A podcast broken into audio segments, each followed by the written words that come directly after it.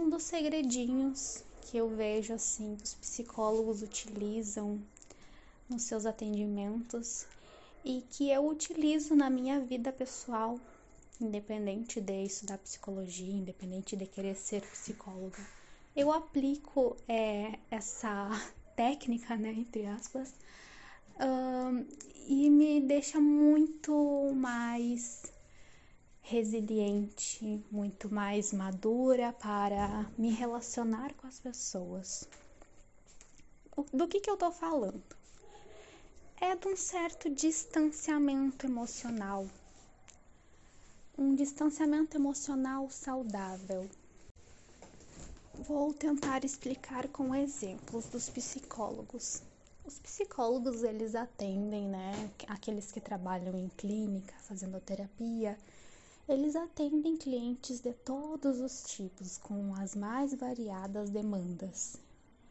E às vezes chegam clientes que estão muito tristes, ou muito eufóricos, muito felizes ou muito rancorosos, e outros tipos. E às vezes esse cliente ele pode vir fazer um processo transferencial com esse vir a expor a esse psicólogo sentimentos de raiva, de angústia em cima desse psicólogo, né?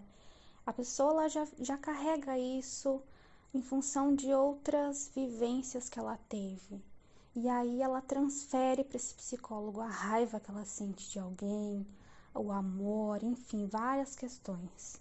E esse psicólogo ele precisa estar protegido, ele não, não deveria, né? Se envolver emocionalmente com esses sentimentos que na verdade são do cliente, não é do psicólogo, né? Então, os psicólogos eles precisam ter essas ferramentas de proteção. É claro que o psicólogo ele vai estar envolvido com o cliente dele ali durante a sessão.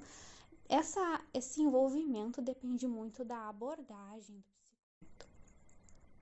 mas enfim, voltando à questão do psicólogo que está atendendo clientes que estão fazendo processos transferenciais com ele ali, né?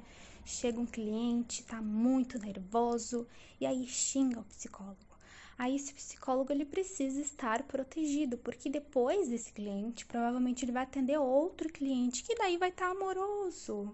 Olha, entende? Então ele, ele tem que conseguir ter um certo distanciamento para se preservar se preservar da forma mais neutra e neutra e, e íntegra, inteiro possível, né, para os seus próximos clientes e também para ele mesmo, porque afinal de contas, depois que ele termina atendimento, os atendimentos, ele tem a própria vida, ele vai ter uma família, ele vai ter um companheiro, uma companheira, filhos para criar, outras coisas para fazer, e ele também tem que ter a condição emocional dele preservada. E aí que tá o que eu gostaria de comentar aqui nesse áudio com vocês. Como que a gente faz isso? É muito simples, eu vejo de forma simples as coisas. Eu procuro o mínimo possível complicar as coisas. Eu tenho aprendido a descomplicar as coisas conforme eu vou ganhando alguns anos de experiência, né? Então, a questão é a seguinte: é perceber que o outro, aquele que está diante de nós, quando ele nos elogia, quando ele nos critica, ele está falando dele. Ele está falando a respeito das questões dele e não necessariamente de mim. Se alguém me faz uma crítica e diz: "Ah, você é chata, você é isso, eu não gosto disso em você", essa pessoa está falando dela dela naquele momento. Porque daqui a pouco, daqui a uns meses ou anos, essa pessoa também pode estar tá pensando diferente.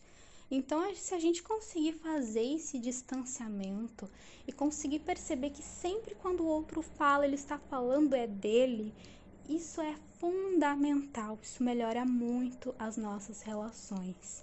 É claro que é muito importante a gente também ter um olhar atento. Quando o outro nos faz uma crítica, um elogio, a gente tem que escutar. Escuta, porque alguma coisa pode fazer sentido. Mas escuta, não não pega isso para você emocionalmente. Consegue compreender? Existe uma diferença entre você escutar, ponderar e entre você escutar e, e já imediatamente absorver aquilo como uma verdade. Então, gente, era para ser um áudiozinho curto, até foi mais extenso do que eu gostaria, porque se deixar eu fico falando, né? Mas é isso, eu acho que se a gente conseguir cada vez mais colocar isso em prática, as nossas relações só tendem a melhorar, certo? Então, tá bom, até o próximo áudio.